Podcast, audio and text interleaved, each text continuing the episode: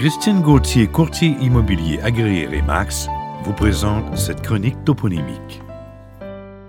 Le parc Hélène de Champlain. Nous savons que Samuel de Champlain est le premier explorateur à faire mention de l'île Sainte-Hélène dans son journal de bord. À la suite d'un séjour à Montréal en 1611, il la décrit comme suit. Au milieu du fleuve, il y a une île d'environ trois quarts de lieue de circuit, capable d'y bâtir une bonne et forte ville, et l'avons nommée l'île Sainte-Hélène en l'honneur de sa jeune épouse née Hélène Boulet.